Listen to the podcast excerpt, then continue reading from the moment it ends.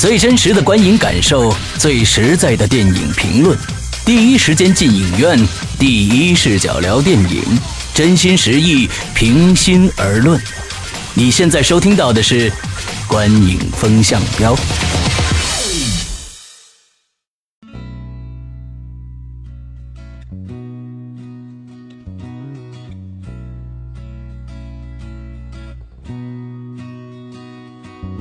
各位听众，大家好，欢迎收听《观影风向标》，我是玄木。我是施阳，我是波米。啊，今天呢，我呢作为主持人来跟大家呃聊一聊《龙之谷》这个影片，因为呢这个影片呢我一直没有时间看，而施阳跟波米呢已经看过了，所以今天我代表各位听众作为一个访问者的角色，来让他们聊聊对这部影片的感受。OK，好。那现在，呃，先请波米吧，对这个影片做一个简单的介绍。呃，这个电影呢是一部国产动画，呃，应该是一个冒险题材为主。它是根据韩国的一个游戏，嗯，对，呃的原型改编的。但是这个电影是完完全全是由中国人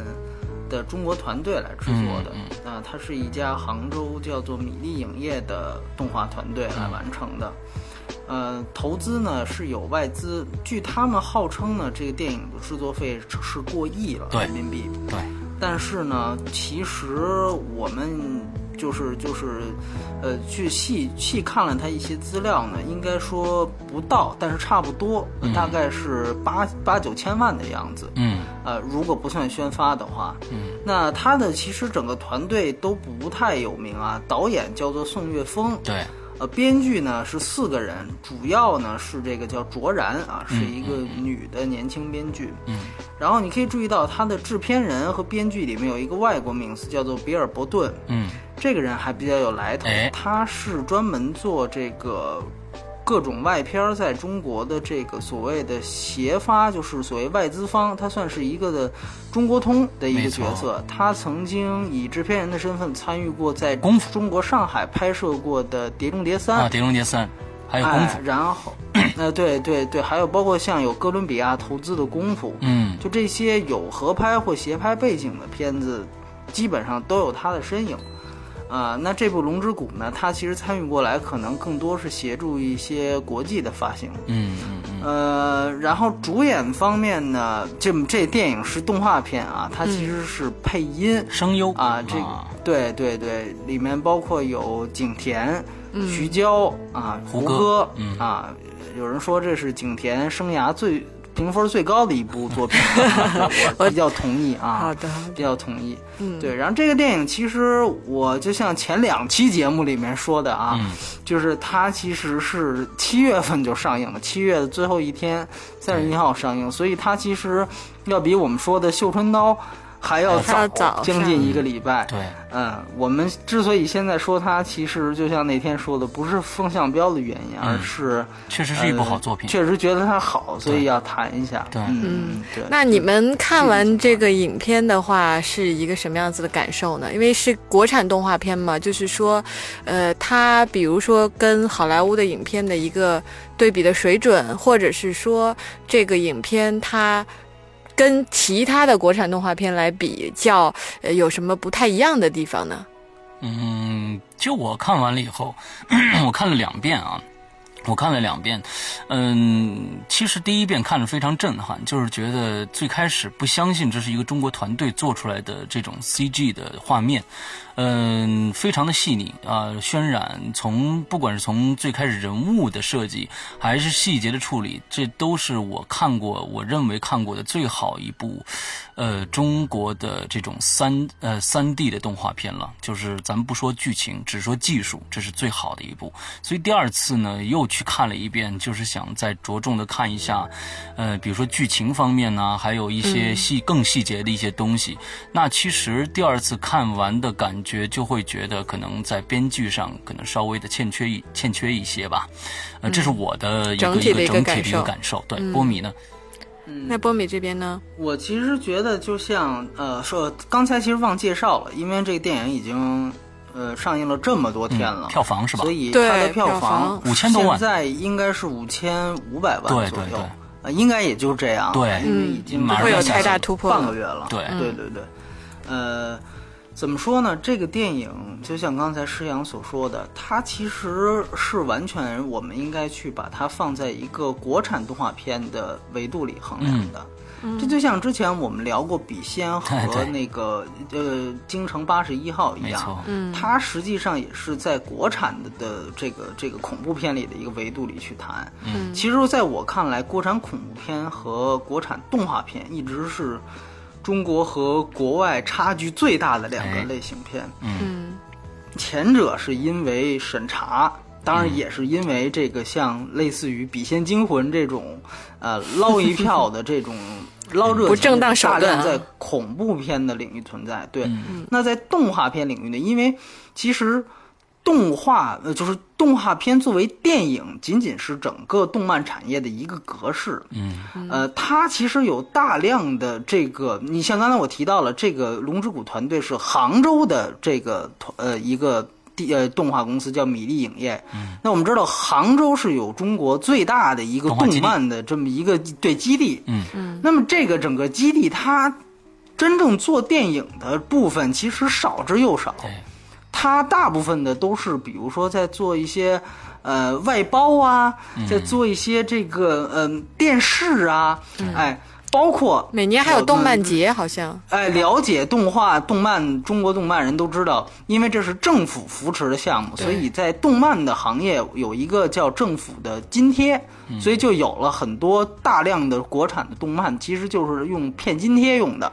啊，像之前前两年我们闹出过的那个叫戚继光事件，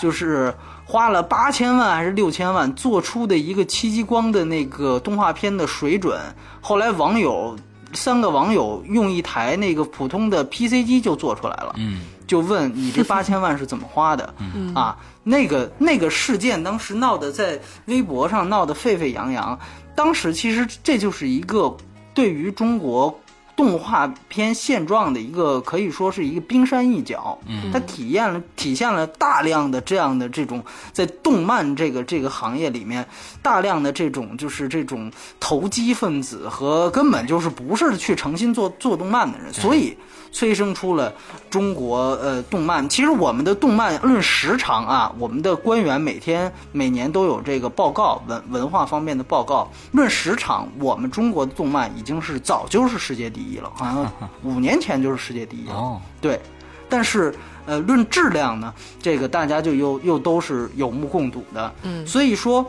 在这样的一个起点下，其实我告诉大家，有人说中国大部分的动漫都是喜羊羊类的，其实不是。喜羊羊类的都是已经算是金字金字塔的中上层了，嗯。金字塔最底端的那些动漫都是根本不，都不根本都不会，也他也他们也不打算让世人看到的那些骗津贴的那些动漫的东西。那么那些东西之上，才会有一些像喜羊羊，包括像今年年年初乐视参参投的一个卖的非常好的那个叫《熊出没》，对这个喜羊羊跟熊出没的系列都是背靠着强大的这种电视观众基础。对对，这是哎，电视的基础在那放着。所谓电视观众，其实就是小孩儿。没错，小朋友你知道吧？就是低龄，所以真正能我们放到台面为人们所熟知的以前的中国卖座的动漫呃动画片，一个最大特点就是低幼，嗯极其的低幼，啊，就是属于那种家长带着孩子硬拽着家长看，家长进去就玩手机，就睡觉，就无聊，就看表，就是就是那样的片子。熊出没》虽然卖的比《喜羊羊》要高单片啊，但其实本质没有变。对，那么在这样的一个国产动画片的现状，我们说百分之，就是起码是过过一半都是骗津贴的，不会见面的，然后剩下一部分都是大量的低幼的。当然，《喜羊羊》跟《熊出没》是低幼之后还卖座了，卖钱了，还有大量的即使低幼也没卖钱的。也有很多，啊，你像我去年在杭州的一个推介会上看的一个叫《青蛙王国》的片子，请的还是那个周星驰的配音，哦。就那个那个石斑鱼，石斑鱼。啊，对，请他配音的一片子，就是看十五分钟我就睡着了，就简直了，就那片子就是完全特别低幼。所以说，在这样的一个基础上，我们今天去肯定或者说去谈《龙之谷》这部电影，它的一些意义。嗯，嗯，那《龙之谷》谷这部影片，它面对的人群是成人，就或者说全年龄层呢，还是说还是相对更加年轻小朋友一点呢？我觉得应该算是全年龄层吧。哎，个，对，起码相对于刚才说的那些对对对对是对是相，因为你看，我觉得他甚至有有就是有意识的去做，比如说那个就讲一些，甚至是去，当然并不高明啊，就是去比如说是呃，就讲一些，比如说那种女女女主角这掀裙子啊，啊什么走光啊，就这种东西，这个东西其实他打的点显然不如小朋友，对吧？我估计。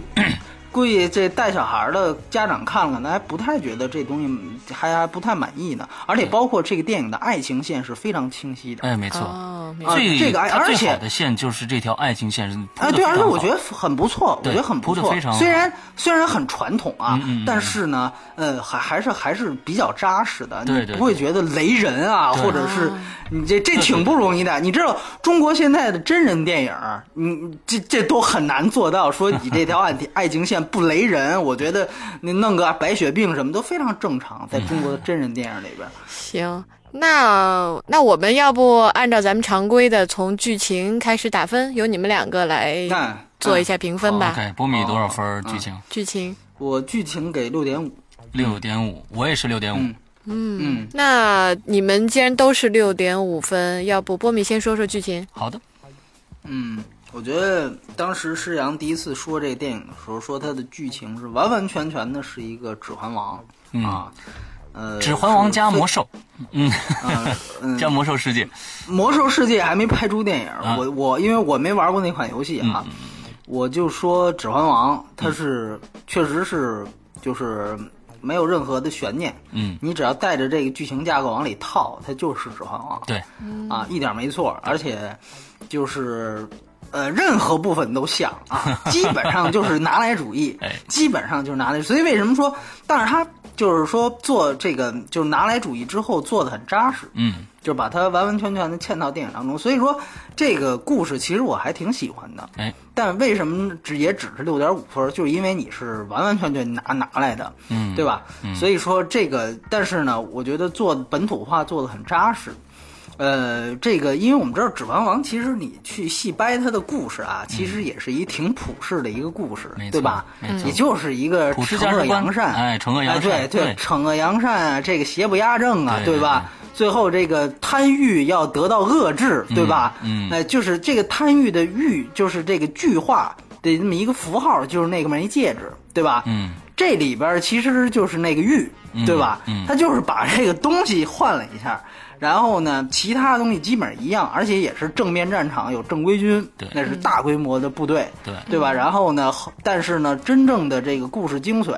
是这个一个护戒小分队，嗯他们这个就是夺玉小分队，对吧？哎，所以说基本上呢，这个起承转合，整个的这个世界观的构建，当然这个呃，也有人后来也也给我解释过，他们玩过那游戏，说是这个电影是取自于那个游戏，那个游戏本身就是借鉴于。就抄袭于这个《指环王》，嗯所以说他也不可能就是跳脱于这个游戏，要不然人家游戏的粉丝就不买账了。对，啊，因为这个片子刚才说了，投资将近一亿元啊，嗯，呃，它的制作费大概是四千万，嗯，然后呢，有六千万呢是要购买这种机器和软件，嗯嗯，这个钱其实花的更多，因为我们知道你做特效是要建模的，你这这些软件什么的，这开发这个绝对是都非常非常的耗钱的。对，所以说，呃，这个电影整个你可以去想想，这么大的呃投资，它的回报基本上它是需要依赖于它的游戏玩家，没错，没错所以，说肯定是靠后续游戏来拿到它更多的回报的。所所以说，其实挺不容易。就是这个电影，它首先有人也有人也说它整个画面风格像游戏，那这是肯定的，没错对吧？但是我觉得，在这样一个我们都已经 OK 认知它就是一个游戏改编电影的前提下，我们去看这个电影，在他等于是带着镣铐舞蹈嘛，哎，那我觉得他还是挺扎实。尤其是刚才我们提到那条爱情线，我就记得那个那个里面徐娇配音的那个角色，对吧？他最后是选择射箭，他只能射一边儿。就是这种东西，我觉得其实是非常非常呃亮点的一个地方。对，对他真的是在用心的去做一个故事，而不是说因为我这个片子，待会儿我们会谈到特效啊，不是说因为我这片子特效强，我就卖特效就完了。嗯，我这故事随便给你堆一下，哎，它不是。嗯，我还这个是其实是我让我觉得还挺喜欢的地方。嗯所以即便是全盘。借鉴的呃《指环王》，由于它的完成度高，所以我还是给它一个及格分以上的。嗯，这个分数对波米来讲不低了。对，我也打了呢，我也打了六点五6.5分，其实跟波米的非常相像，而且呢，我在这里边看到了，就是说，其实呃，因为它是游戏改编，那我也没玩过这款游戏，但是我玩过这个魔兽。那其实从这一点上来看，呃，魔兽这个构架呢，已经占据了所有基本上所所有的网络游戏的这样一个构架。那它其实这个所有的职业在这里边已经基本上是全了。呃，这个龙与地下城的这种关系，呃，在里边也非常的这个明明显。那其实我感觉为什么打六点五，我就感觉这个电影啊。嗯，因为我第一遍看的时候，第一个我不知道中国团队做的，第二个我不知道它是游戏改编的。所以呢，我更希望感觉，假如说这是一个中国电影的话，它能有更多的中国元素在里面出现。而现在这一部电影呢，嗯其实是一个完整的呃。全世界更偏向于西方的呃这个观众的一部电影，所以呃，其实但是这也有点强人所难。第一个，它本身就是游戏改编，那么游戏的世界观已经定下来了，那尤其它韩国游戏，哎，它是一个韩国游戏，那我就觉得它的中国元素，呃。不太多，但是这个我这个我觉得是强人所难啊。另外一个就是刚才波米说的这些，就是呃，其实整个的这个呃，就是借鉴别的 别的电影还有游戏来改编出了这么一条主线。虽然呃，我觉得这中间这个爱情线是非常非常精彩的，但是有一些细微的人物与人物之间的关系，呃，比如说那个。那个大壮就是嗯特别，他那个那个男主角的师傅，他们俩之间的关系，我觉得可能会还能再细节处再处理一下，可能会更精彩。而且到最后的时候，我发现可能这是一个通病，就是嗯，到最后有可能最在前期开发的时候会呃使的劲儿非常非常大，前几场戏呃有几场戏非常漂亮的，到最后了，尤其是那条龙啊，那条龙就是那个呃。游游侠王子就是游侠的那个那个角色，哦我我觉得他呢，他的这个人物刻画十分的不够，因为在这里边，他到最后相当于起到了一个救世主的这么一个一个变身了哎，变身了。对嗯、这个地方我觉得稍微有点突，就所以对嗯，对对对，这确实是他的这个电影的应该提高的部分，包括你提到人物关系。但是我感觉啊，其实呃还是有一定分工，你知道吗？嗯嗯就是说，而且包括他整个这个团队，你你去研究他每一个人，基本上他的招数啊，嗯，起码在打斗上面，你哎发现是有区分的。哎，没有太多的合对。可以可以合在一起的啊，没有太多的相同的，都是基本哎，上对对对对对，你你你不啊。像，我记得咱们聊第一期观影风向标说的是私人定制，嗯嗯。当时不就说了一个特别大的问题，就是你我不知道你们俩还记不记得，就说那四个人白百合什么郑恺，哎他们的那那四个 就他们的功能是四个人的对四个名称是不一样的，什么心理分析师，什么什么麻醉师，但你发现他里边干的事儿没有区别，对。对对，所以你想想。连冯小刚做这种这个卖卖七亿多的这种贺岁大片，他都能够这么不负责任，嗯，或者说他的那是王朔编剧的啊，起码署名是。那你想想看，相对来说，你起码这团队你是能看见分工的。所以说，我觉得，嗯，确实是你你要是拿西方的那个或者说更高的标准来说，因为毕竟它算是一部不错的国产电视剧，它确实应该提升。对对，但是呢，同时你又会看到，哎，他已经呃越落把很多这个国产的这个甚至真人电影都落下了不少没错。这个确实，所以所以说它还是一个这个分数。然后另外我想说的一点，我也不知道，嗯，这应该放在哪儿说？呃，要不我们就接着这就是呃这这个特效方面聊一聊。对对对那因为这个没有办法说表演嘛，我们就从嗯特技啊，包括三 D 啊这些方面去聊一聊，打一个分儿是吧打一个分数。对，那波米多少分？我呢，我强调一遍，我是以国内的这个哎哎这个制作标准，我给八分儿，OK，哇，我给很高的八分儿。分数哦。那当然，我觉得这个我要是这样子的话，那我给八点五分儿。这个影片我觉得预期要创我们这个评分近期来的一个一个最高低记录了啊！最是这样高最高，是的嗯好那那我先说说吧。好，嗯石阳先讲。对，其实呃，再说说我第一遍看的时候，第一遍最开始一出现那三个精灵在森林里跑的时候，有一些特写镜头之后，我就觉得哇。真的不一样，就觉得呃，我在看，当时想，我说这个应该是国外，我当时在想的是，这是一个国外的电影的一个半成品，因为现在中国很多这样子，就是三 D 的，哎，做了半成品之后，我买过来，我接着开发。那我当时觉得啊，也可能是这样，但是当我看到最后的时候，一就是一直在刷屏的中国中国名字的时候，我非常非常的兴奋，我觉得真的这是一个非常有诚意的作品。那我看到希望了，对，真的是看到希望的感觉，而且所有的他的动作一点都不机械。因为我们看到很多的中国的，比如说 Flash 动画，那都 Flash 动画咱们就不要提了，咱们看就提一些，呃，非常低龄的一些三 D 动画，那里边几乎在人物表情和人物动作上几乎没有作为。就是呃非常机械的动的叭叭一一一用一表情呢是非常死板的，要不然不连贯的哎不连贯的，这个是非常连贯的三 D 三 D 的一个动作设计。呃，我还记得中间那一段就是他们呃这个这个大壮和这个男男主角他们在船上打那一段，那个男主角呃撑着刀飞起来，完之后怎么样的那一段做的哇，我觉得非常好了已经，而且嗯。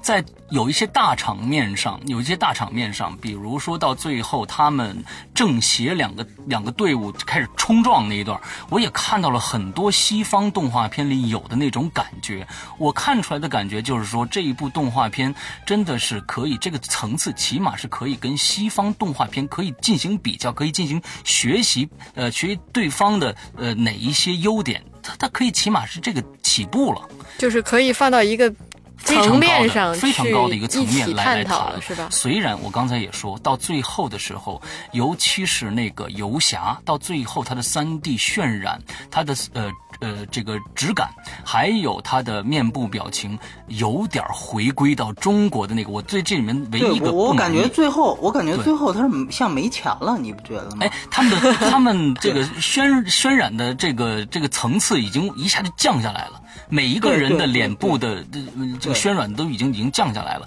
所以到最后，尤其是就是这个最后这个龙大战嘛，就是这个龙大战，那条龙还可以，就是人物可能就稍微差一些了。对对对对对，这可能真的是在，呃，假如说我们想一下国外的投资，那么一部电影，一部三三 D 纯三 D 的动画片，最少要投投资一亿美元到两亿美元之间。它对差现在对咱咱们现在是基本上是一亿人民币两亿美元以对上，嗯，对，对没错这个差距还是很大的对啊。，所以能做出这样的，已经非常棒了。他其实给我们的一个憧憬，就是说，如果有一天有人也给我们的这个团队投资或者他融资到了两亿美额度的元，那他也可以兴许做成我们接下来下一期要聊的，比如说《驯龙高手二手二》那样的。因为其实他的故事剧作也不是太出色，所以没错我觉得他其实其实就是还是可以，就是有这个憧憬。就我们现在虽然也还仍然不如啊，龙之谷仍然不如这个这个这这这个这个驯龙，对，但是我觉得他起码有这个憧憬，对。嗯，OK，对对对波米说说，对，波米说说你其实我特效的。我基本上是、呃、比较认同这个这个这样的说法。我就是说一些呃呃其他不一样的地方啊，就比如说，其实它最吸引我的地方是在于这个电影做了很多电影电影化的调度，嗯这个是非常非常不容易的。其实我觉得国产动画片在这之前，除了就甚至是魁拔，那是二 D 动画片的一个巅峰，嗯对吧？魁拔一，魁拔一，呃，这个就即便是魁拔一，它基本上还那个比较靠近日漫啊，对那个比较靠近日漫，就是它仍然还是漫画式的调度偏多，但是呃，《龙之谷》这个电影其实给我看到的感觉真的是在像看一部电影一样，它的一些镜头调度。比如说一些，呃，我们我们注意到它的景深设置，虽然这是一部动画片，它它它是有景深设置，比如说这种花儿前后焦，对前后焦的这种这种变焦，包括像呃，他做过这这样的一种调度，比如说呃，男女主角第一次要接吻的时候，那个镜头往下移，然后给了一只一朵花上两只蜜蜂嗯，相接吻，对。啊，那它其实是有这样的一种呃这样的一种呃镜头语言在，它并不是手法啊，对对，它并不是这个，其实就是电影的手法。对，这个就是电影的手法，你很难在国产的动漫里边啊，嗯看到这样的手法，这是电影的手法。所以你你知道，其实接下来我们有机会去聊《驯龙高手》的时候，我也会谈到那个电影，嗯。那个电影之所以比国产的很多电影要强，是因为他会选一位非常了不起的真正的实拍的摄影师做他的那个叫 lightning work，、啊就是做他的灯光的这样的一个工作。这个是非常非常那那个到时候我们再谈。所以说，它会让那个美国所有动画片，包括瓦力也是一样，嗯它会保持着一个你在看电影。国产动画片很多投资也不小，但总觉得这就是跟电视上看的那没动画区别片一样，嗯，卡对，动画片片没区别，它的区别在哪儿？那么其实就是缺少一位真正懂电影的电影语法的人来做这个电影的艺术方面的这么一个监制的这么一个作用。我觉得这个电影是有这样的一个监制在的。我不知道是不是那位外国人啊，比尔伯顿，还或者还是谁起到了这样一个作用。但无论如何，它让我看到了这个电影真正有电影的地方，所以说我觉得是一个亮点。当然，特效也是亮点。刚才世阳已经谈谈过很多，它的毛发处理我们可以注意一下。对其实中国的这个，因为中国这些像米粒这个这个这个公司，我之前好像也听说过，他其实已经接过很多外包的工作了。就美国很多的动画片儿，其实都有一部分是交给他们来做的。哎，就是，但是但是可能核心的东西还是人家的，设计还是人家的，对只是你的人工便宜，他他帮你做渲，你你去帮他做渲染这样的。所以从技术层面，我们已经达到了，但是呢，缺少的就是这种核心的这种艺术的层面。我们知道这是技术艺术。那刚才我我提到的亮点，对，就是电影语言，这就是艺术层面。嗯那这个电影总算有一些了，所以我觉得技术也不错，艺术也开始有了。那这个电影就是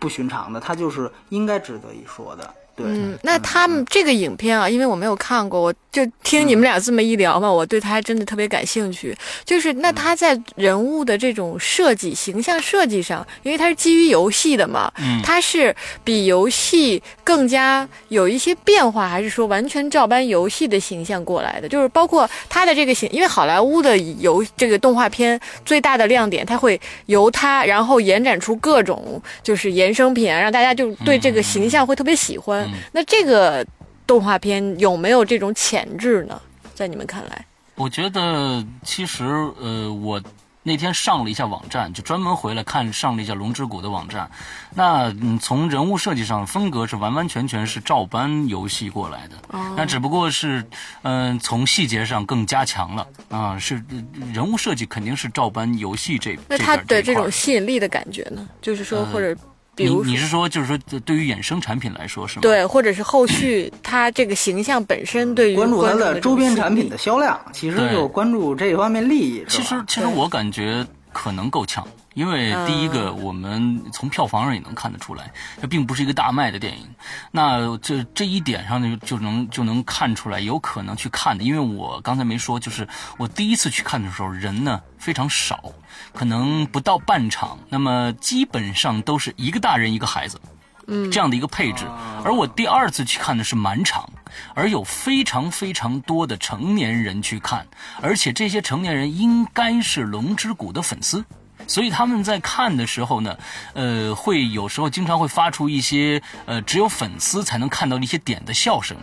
所以我我感觉可能这部电影只能是呃，更多的给游戏的玩家。对游戏的玩家，或者是对动画片感兴趣的，那么更多的，假如说你说周周边产品的话，呃我觉得还达不到那个那个效果。我是这么认为的啊，我是这么认为的。另外，我想刚才说一下，就是我们在说技术上，因为我第一次看的是二 D 版，第三次呃第二次看的是三 D 版。嗯，那其实我看最开始跟这个波米征求了一下他的感观后感。其实呢，我们两个人都有一个非常这这个直接的观后感，就是这个三 D 他们可能做的有点问题，就是前景后倾对，对呃是经常是是反的。哦。我当时它会可能嗯。就是这里面首先呃得厘清两个概念啊，嗯。就是首先我们说它是中国三 D 电影里边动画电影里面不错，这个三 D 应该是指的，其实三 D 就是三维，但是我我更愿意用三维这个词，是因为它不是指的戴眼镜的那种三 D，而是里面的人物是三维式的。对，嗯。啊，就像我们看皮克斯和梦工厂的那些动画一样，它不是宫崎骏式的二平面式的动画人物。嗯。我们的三 D 是指那个三 D，然后接下来施阳说这个问题是指的戴眼镜上面出的这个三 D 的矛盾。对对对对。所以这这是两两回事儿。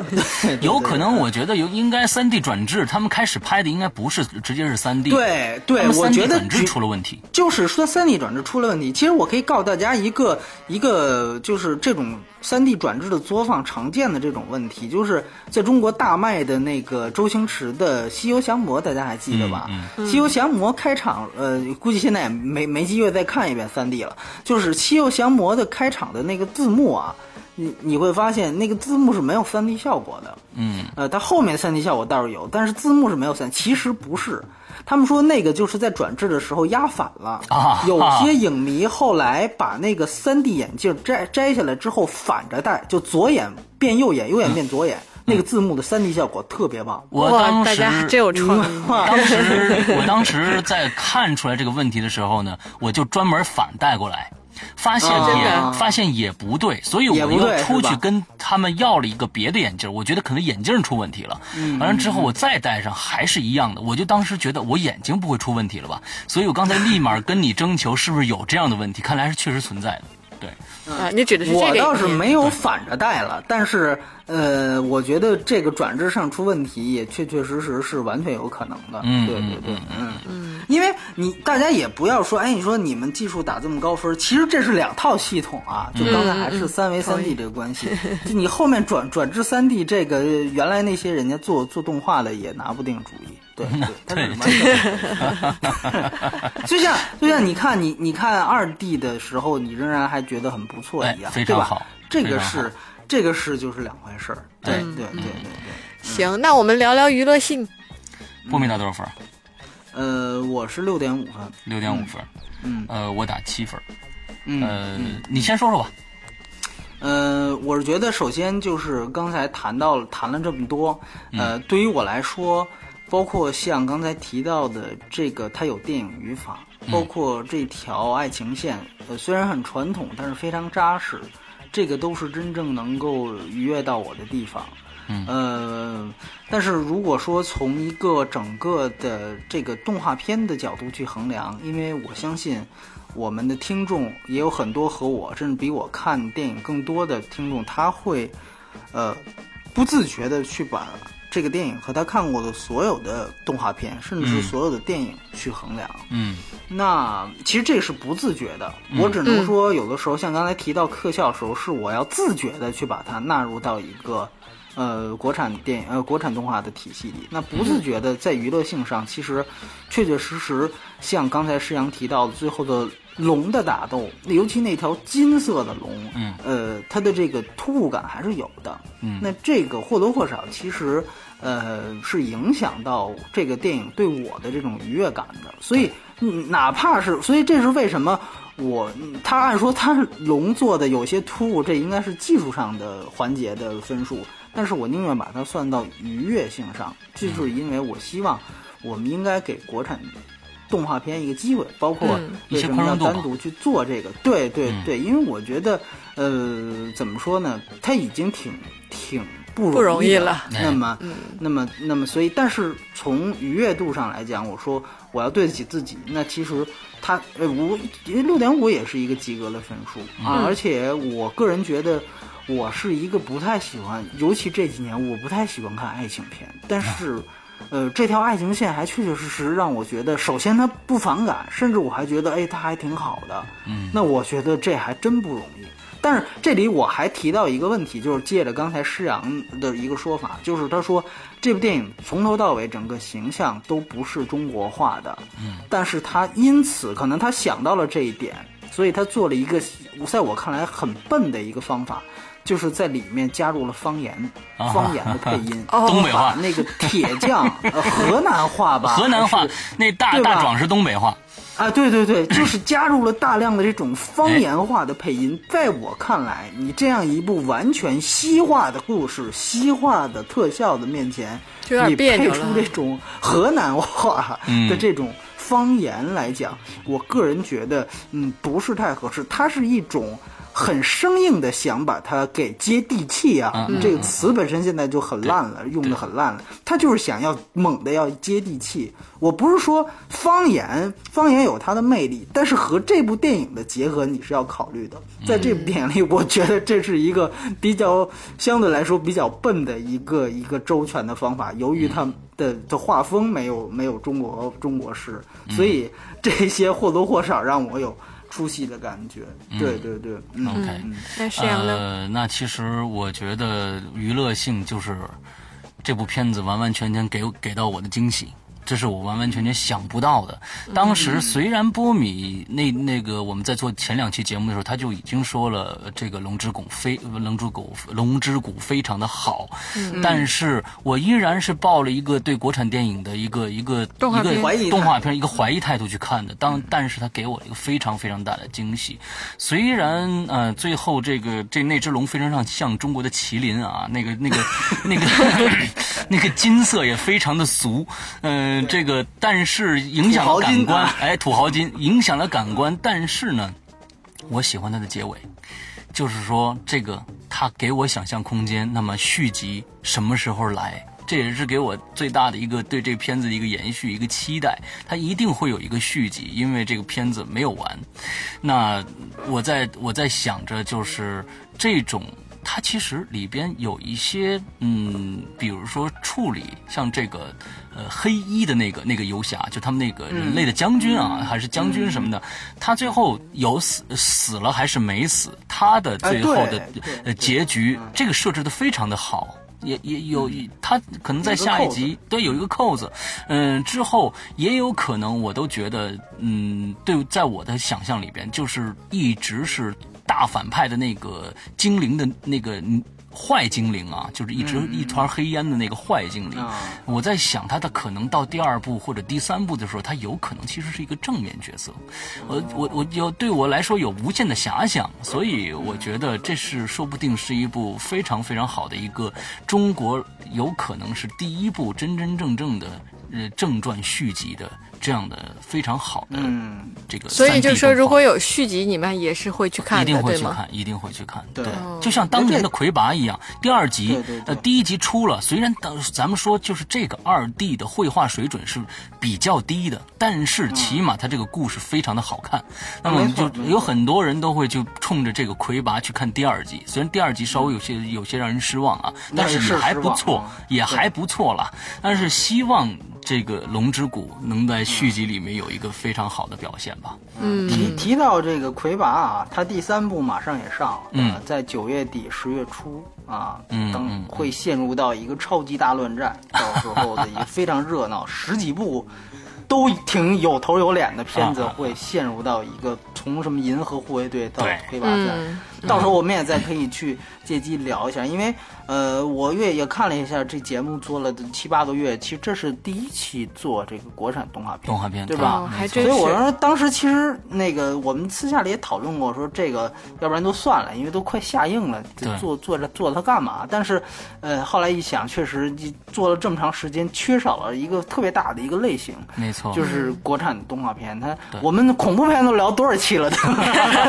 对，不能有偏其实也啊没见好。你 你你说八十一号这卖了四亿，你你说它质量能能能到龙之谷或对对回拔这种经验值，它也没到，对吧？所以我觉得，呃，而而且你说笔仙，它的充其量，它它说到底，它还是一韩国人拍的，嗯就是起码署名是韩国人。所以说，像这种东西，我觉得，呃，应值得该是鼓励。对，应该是有这么一个鼓励态度。对，起码就是嗯、骗骗津贴之外，还能够有点儿这个这个这个。有一些这个算是有点理想的人做的东西了。没错，没错，假如说这部片子是八千八千万到一亿的这么一个水准，那么请大家放心，这片子应该肯定没骗津贴，要不然拍不出这个效果来。对，不是津贴，对津贴一般都是很很少的，相对于这个上就近亿元的投资，嗯这是杯水车薪，嗯这是杯水。不过对于以它本身是个游戏，然后改编成电影，我倒反而不是特别担心它的盈利，因为毕竟游戏是一个细水长流的东西，然后这个产业的发展也会也很快，再加上它有这种延续性，如果下一步能够继续这么出来，延续这一集的口碑，相信应该会慢算是一个希望了。对，嗯，对对，那其实游戏改编动画之前也有，是赛尔号啊，还是什么片子？啊赛尔号是有的，对，嗯对，而且当时是也是和变形金刚三一起上映，没错，我记得特别清楚，他们甚至啊和玩家做了捆绑销售对。嗯，就是好像玩家，如果你不去买这个电影的电影票，你就得不到什么装备。反正因为那 那游戏我也没玩过，但反正是那意思，就是捆绑。就绑架，说白了就是你要不买我这电影票，你这游戏就别想玩好。嗯所以当时，所以他还捞了不少票房，是四千万吧？就是在变形金刚上头，那个当那那那那几年已经挺高了。所以说，但是那影片质量，你你看一看咱们这评分，你就能看出来。所以说，还不是说游戏这改编它就一定就能踏踏实实做电影对，这个就算是很难得的游戏改成样这这。也未必。所以说，《龙之谷》还是有它不容易的地方在。对对对嗯嗯，那我们综合呢这一期算是创了咱们近近来的新高啊，这个评分综合是七点一分。嗯嗯嗯，所以这个影片呢，我觉得如果大家呃在你周围的影院看到还有上映的档期的话，不妨去看一看，支持一下我们这部难得的国产影片。对对，国产那按照施洋的思路，就是尽量选二 D 了，是吧？对，尽量选二 D，因为我觉得三 D 有可能会影响，因为你一直觉得眼睛难受，就是它它它它它是反着的，啊，对对对对。尽量选二 D。好，好好，那我们今天的节目就到这里，然后我们接下来会跟大家介绍，呃，影片《驯龙高手二》。那这个月月底呢，也还会有一部影片是《星球崛起二》。《星球崛起》可能我们会在十八号就会做一期呃节目，跟大家来来分享一下，因为我们已经看完了，呃，分别的都看完了这个电影了，所以我们在十八号可能就会有一期节目呃上来。嗯，对。另外最近、嗯最近一周还有一个《反贪风暴》，对吧？啊是古天乐演对的。那个电影，我要我我我要吐槽一句，就这个电影它调了四次档期，改了三次名字。本来是放到十一档的，一听说中央拿下这个周永康了之后，马上马上就宣布这周赶快上映，你知道？所以现在这个电影片方都看着这个政政治风向来这个、来这个抢快钱啊！这个电影我估计改了这么多回。质量反正 有待观望啊。嗯不过好呃，这周新片这个也算是一个矬子里拔将军的，毕竟有古天乐啊什么的，其实就是一个韩战的后、后啊。后续产品，就是韩战阵容还可以，对阵容还可以，因为韩战不是特别火嘛，而且嗯。今又拿奖什么的，对，所以据说当时是韩战之后有八部香港电影就是关于反贪的同时立项。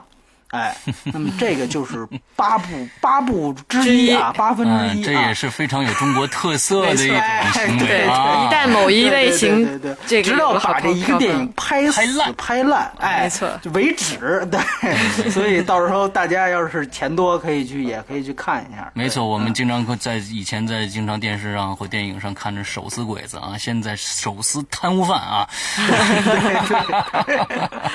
好，没错啊。行，那我们今天的节目就到这儿，祝大家在节目结束之前，再跟大家说一下，请关注我们的呃微信的公众平台，在这个搜索订阅号搜索“观影风向标”就可以搜索到我们的这个公众平台了、啊。好的。好，好谢谢大家。主播很赞啊，很啊，赞。很赞谢谢谢谢你们就是不想让我结束这个 节目是吧？好了，那大家呃快乐开心，拜拜。拜拜好，。拜拜啊。